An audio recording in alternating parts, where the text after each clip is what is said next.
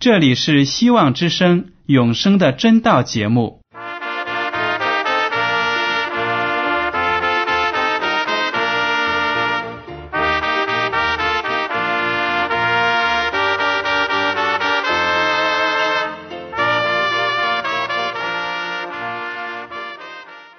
亲爱的听众朋友们，你们好，我是艾德，很高兴今天能和你们在永生的真道这个栏目中见面。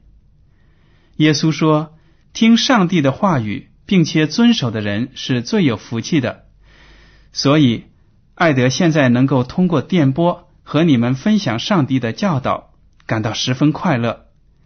我也希望众位弟兄姐妹。还有那些正在寻求真道的朋友们，也能够珍惜这段时光。大家不妨在手边准备好纸和笔，将今天讲到的要点和经文章节做些记录，以便过后自己再亲自查考圣经。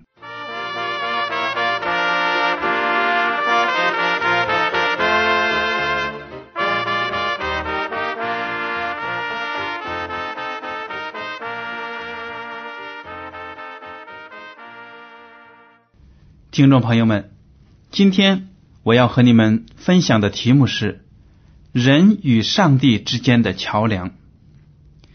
有这么一个无神论者，他向上帝挑战，他当着许多基督徒的面说：“如果真的有上帝，那么我查三十下；如果数数数到三十的话，真有上帝，就让上帝把我打死好了。”于是呢，他就开始数数，一、二、三，一直到三十。结果呢，上帝没有出手把他打死，他就得意洋洋的对基督徒说：“你们看，上帝真的不存在。如果真的存在的话，他就把我这个不信他的人打死好了。”这个时候呢。从基督徒当中呢，出来一个人，对他说：“你知道为什么上帝不把你打死吗？”他说：“当然是因为没有上帝了，否则啊，他早就生气了，把我打死了。”基督徒说：“不对，上帝之所以没有打死你，是因为他爱你，就好比。”一个孩子要求自己的父母把自己杀死，父母能下得了手吗？这个故事说明啊，有些人非常狂妄的向上帝挑战，以为上帝没有回答，就证明上帝不存在。这样的论点真的是非常的错误的。难道上帝真的不存在吗？上帝当然是存在的。我们凭着我们的信心，凭着读上帝的话语《圣经》，就知道我们这个世界上的一切东西、活物和人，都是上帝创造的。上帝是造物主，他是宇宙的主宰。但是，有的听众朋友们也会问了：对呀，那么为什么上帝？不回答那个无神论者，把他杀死呢？还有啊，有的时候我们祷告的时候，也没有明显的得到上帝的回答。上帝真的存在吗？真的在聆听我们的祷告吗？确实是这样，上帝聆听我们每一个祷告。我们为什么不能面对面的与上帝谈话呢？请大家看一下。旧约的以赛亚书第五十九章第二节，但你们的罪孽使你们与上帝隔绝，你们的罪恶使他掩面不听你们。人和上帝之间为什么有隔阂呢？这些经文讲的很清楚，因为我们人类的罪孽，上帝呢就不能和我们面对面的谈话。那么，在人没有犯罪以前，人在伊甸园里的生活是怎么样的呢？请大家来看一下《创世纪》第二章十八到二十二节。耶和华上帝说：“那人独居不好，我要为他造一个配偶帮助他。”耶和华上帝用土所造成的野地各样走兽和空中各样飞鸟都带到那人面前，看他叫什么。那人怎样叫各样的活物，那就是他的名字。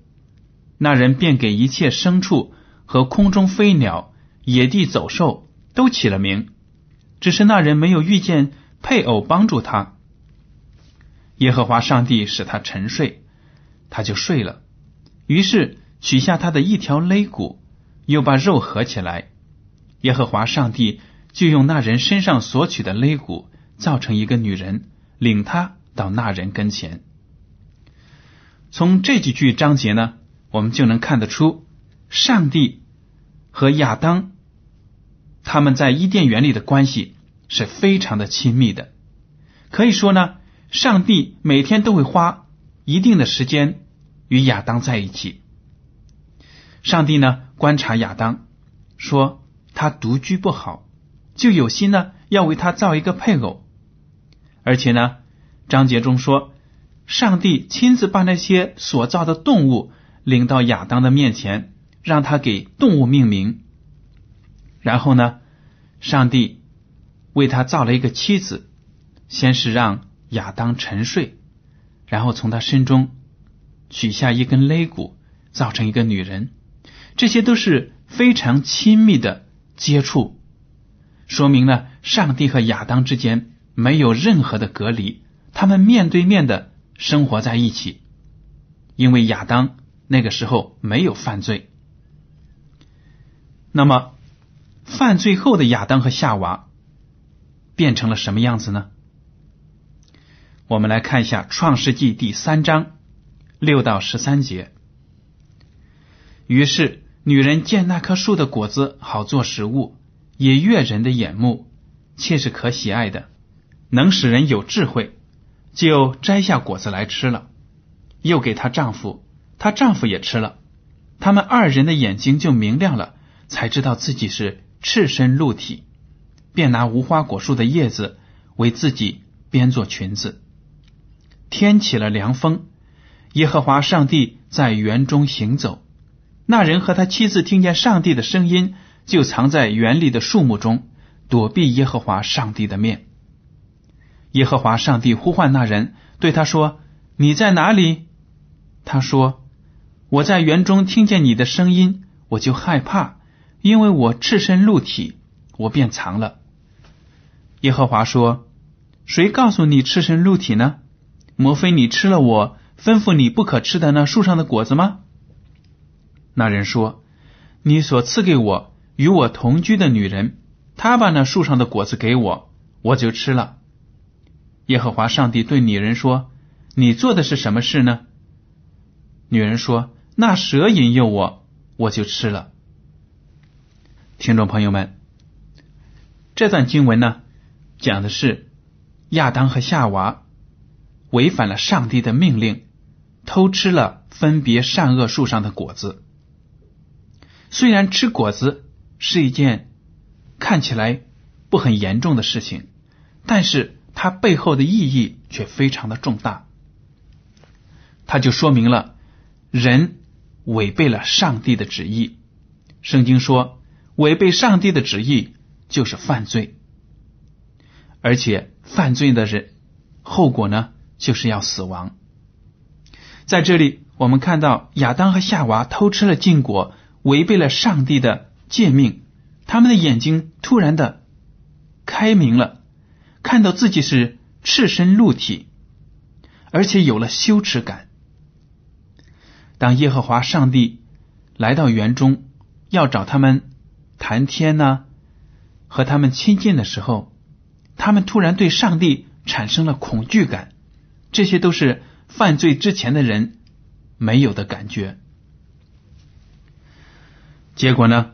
亚当和夏娃就藏在树后面，不敢见上帝的面，而且说：“我很害怕。”耶和华上帝明白了事情的原因，他知道肯定是他们违背了自己的命令，才落得这样的后果。当他问他们是谁告诉你们要吃那个树上的果子呢？亚当呢就开始推诿自己的责任，说是女人，你赐给我的女人，她把树上的果子给我吃，我就吃了。亚当说这句话，不但把责任推给了夏娃，而且呢，把批评的意见丢在了上帝的身上。就是说，你造的女人，如果你不造女人的话，我现在也不会吃这果子。啊。说来说去，好像还是上帝的错。而夏娃呢，看到这种情况，就说是蛇引诱了我。可见呢，罪人。在责任来到面前的时候，谁都不愿意承担，互相的推诿，这就是人犯罪的后果。开始对上帝产生了惧怕，不敢看上帝的面。有的人说，那么亚当和夏娃在犯罪之前，在伊甸园里穿的是什么样的衣服呢？原来呀，他们浑身是被上帝的荣耀。包裹着，发出荣耀的光芒，所以呢，他们就没有什么羞耻感。但是当他们犯了罪之后，上帝的荣耀就离开他们，他们就发现自己原来赤身露体，这么的丑恶，所以呢，就赶紧拿无花树果子的叶来做了一个裙子，为自己遮羞。其实啊，我们在圣经中。看到人类虽然犯了罪，但是在人类当中还有个别的人与上帝保持着非常亲密的关系。比如说啊，在圣经中就提到以诺与上帝同行三百年，后来呢，上帝就把他从地上提走，让他没有尝到死亡，就进了天国。这就说明以诺和上帝的关系非常的亲密。正因为和上帝关系亲密呢，他就无所畏惧，而且呢，上帝愿意与他这样的艺人在天国同享永生。还有提到了亚伯拉罕，亚伯拉罕和上帝也有面对面的谈话的经历。大家也记得，当上帝派遣天使要毁灭索多玛。俄摩拉的时候，亚伯拉罕知道了上帝的计划，因为上帝说亚伯拉罕这样的艺人呢，我没有什么可隐瞒的，就把自己要毁灭索多玛和俄摩拉的计划告诉了亚伯拉罕，而亚伯拉罕呢，就大着胆子在上帝的面前为这两个城讨价还价，说如果这两个城里有五十个艺人，你还会毁灭这城吗？上帝说，我不会。然后亚伯拉罕又说：“要是有四十五个呢？”最后说：“有四十个呢？”最后一直降降，把数字降到十个。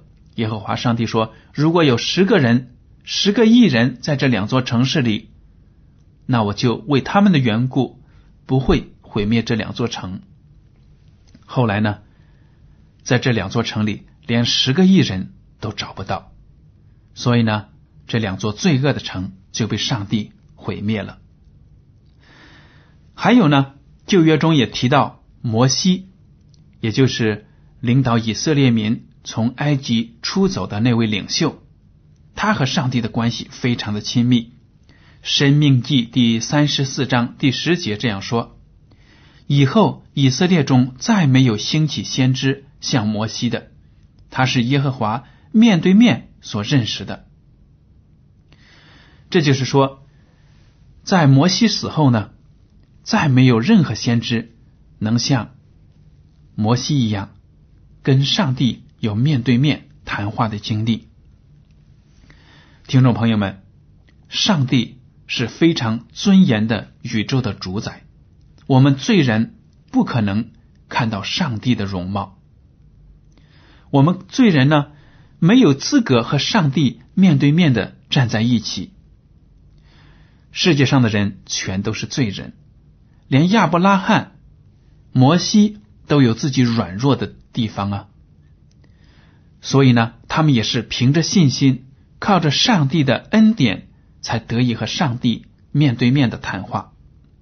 即使是面对面，摩西也没有办法看到上帝的容貌。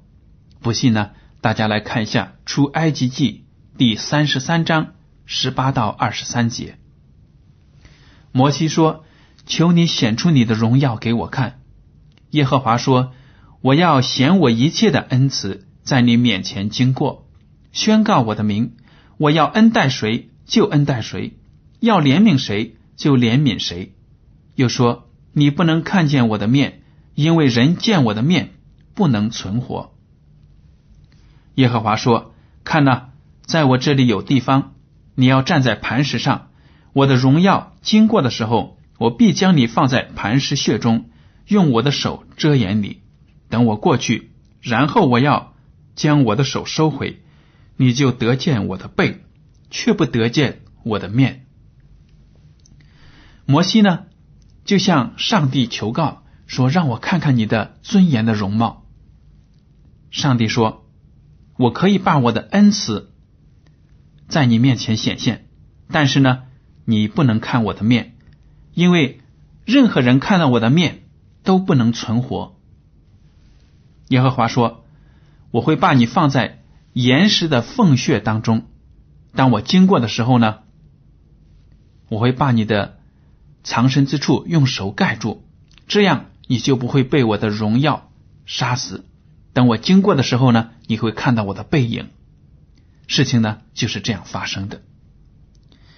上帝的显现和驾临是十分的尊严的。”我们有时候看古代的电视剧呀，就可以知道，古代的帝王出巡的时候呢，都是鸣锣打鼓、威风凛凛。一个地上的君王尚且如此，何况宇宙的主宰耶和华上帝呢？当然更是威武庄严。出埃及记第十九章十六到二十二节这样记载：到了第三天早晨。在山上有雷轰、闪电和密云，并且脚声甚大，营中的百姓尽都发战。摩西率领百姓出营迎接上帝，都站在山下。西奈全山冒烟，因为耶和华在火中降于山上，山的烟气上腾如烧窑一般，遍山大大的震动，脚声渐渐的高而又高。摩西就说话。上帝有声音答应他。耶和华降临在西乃山顶上。耶和华召摩西上山顶，摩西就上去。耶和华对摩西说：“你下去吩咐百姓，不可闯过来到我面前观看，恐怕他们有多人死亡。又叫亲近我的祭司自洁，恐怕我忽然出来击杀他们。”当耶和华上帝在西乃山向摩西。颁布十条诫命的时候呢，耶和华上帝降临在西乃山，当时是雷轰电鸣，烟雾缭绕。摩西在山上和上帝交通。当时山上为什么有那么多的烟雾呢？也是为了遮掩耶和华的尊严，好让摩西能够站得住，能够不被耶和华上帝的荣耀击杀。而且，上帝警告摩西：“你要告诉百姓，不可以让人进前来，谁来呢，都会被上帝的天使击杀。”鉴于以上的经文呢，我个人认为，没有任何罪人可以和上帝面对面的交通。当然了，我们还要想到呢，在新约的圣经中记载，耶和华上帝。差派自己的独生子耶稣基督来到世上，和世人面对面的交流，把自己国家的道理、天国的道理呢，让耶稣基督亲口告诉以色列民。这些呢，是我们待会儿就要讲到的。但是，我们作为人来说，不可能和上帝、耶和华上帝。尊严的主宰，面对面的在一起谈论事情。即使是亚伯拉罕与上帝面对面谈论事情呢，我们大家可以看一下《创世纪》的十八章和十九章，他其实是在与上帝的天使谈话。我们也知道，古代呢，为皇帝传达圣旨的钦差大臣会被当成皇帝本人得到敬拜。如果有个人来接旨的时候呢，他会在这个钦差大臣面前三叩九拜，然后接了旨还要说谢主隆恩。这就说明了钦差大臣、使者都有皇帝的。权柄和尊严，所以呢，在圣经中很多情况下，上帝都是差派自己的使者、天使来和人交流沟通。所以呢，人对这些天使也是非常的敬佩、崇敬。在圣经中就有这样的故事，《创世纪》第二十二章十一到十二节，耶和华的使者从天上呼叫他说。亚伯拉罕，亚伯拉罕，他说：“我在这里。”天使说：“你不可在这童子身上下手，一点不可害他。现在我知道你是敬畏上帝的了，因为你没有将你的儿子，就是你独生的儿子留下不给我。”这句话呢，是从天使的口中说的。大家都记得，耶和华差派使者呢，告诫亚伯拉罕，让他要把自己的。独生子为上帝献上，结果呢？正当亚伯拉罕要举刀杀自己的儿子的时候呢，天使就在空中说：“你不可杀他。”天使就带上帝说：“我知道你是敬畏上帝的了，因为你没有将你的儿子，你的独生子留下不给我。”天使完全是以上帝的口吻来传达宇宙的主宰的。意思，从这里我们就可以看得出，上帝经常差派自己的天使与人沟通。还有呢，《创世纪》第十九章一到二节写道：那两个天使晚上到了索多玛，罗德正坐在索多玛城门口，看见他们，就起来迎接，脸伏于地下拜，说：“我主啊，请你们到仆人家里洗洗脚，住一夜。”清早起来再走，他们说不，我们要在街上过夜。这两个天使呢，还有和耶和华上帝的另一个天使，就是在创世纪十八章和十九章记载的和亚伯拉罕面对面的谈话。当时亚伯拉罕看到这三位天使的时候呢，也是拜在地上说：“我的主啊，请到我的家里面洗洗脚，然后呢吃点东西。”再赶路，这就说明了上帝的天使也被人非常的尊敬，也得到人的敬爱。那么，我们罪人因为远离了上帝，有的时候呢，就得不到上帝的答应。撒母耳记上第二十八章五到六节这样写道：扫罗看见非利士的军旅，就惧怕，心中发战。扫罗求问耶和华，耶和华却不借梦或巫灵或先知回答他。这里呢讲到非利士人来攻击以色列国，扫罗当时是王，他在过去的几年间呢，已经越来越远离耶和华上帝，在这个兵临城下的危机当中，他求告耶和华，但是耶和华不回答他，为什么呢？就是因为他有罪恶，偏离了耶和华，所以上帝就不回答他的祷告。刚才呢，我们提到了耶稣基督作为上帝独生的儿子，道成了肉身，生在我们世上，和世人罪人生活在一起，把天国的福音传开。那么，耶稣基督的到来呢？确确实实结束了人与上帝之间的隔离状态，所以呢，我们要赞美我们的主耶稣。以赛亚书第九章第六节这样说：“因有以婴孩为我们而生，有一子赐给我们，政权必担在他的肩头上，他名称为奇妙测试、全能的上帝、永在的父、和平的君。这些头衔呢，都非常完美的道出了耶稣基督的使命和他崇高的品格。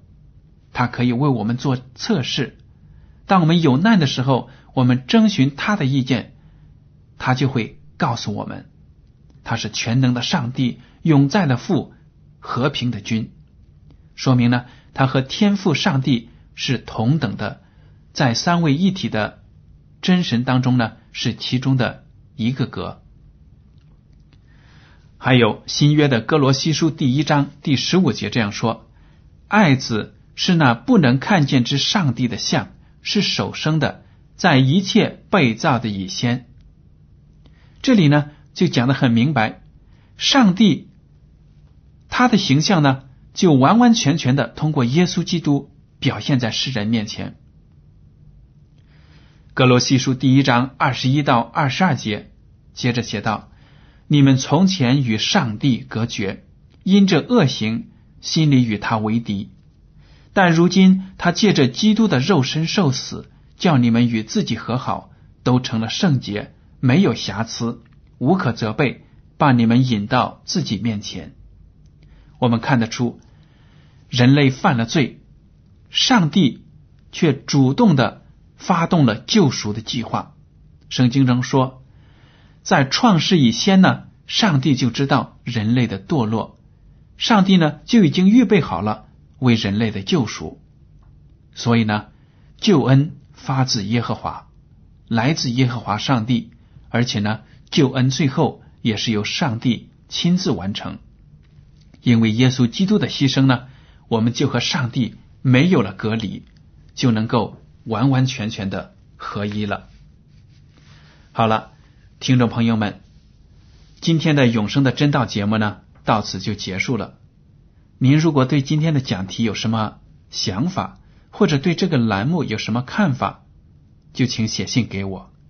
我的通讯地址是香港九龙中央邮政总局信箱七零九八二号，请署名给爱德。爱是热爱的爱，德是品德的德。如果您在来信中要求得到免费的圣经灵修读物、节目时间表。我们都会满足。好了，感谢您的收听，上帝保佑你们，再见。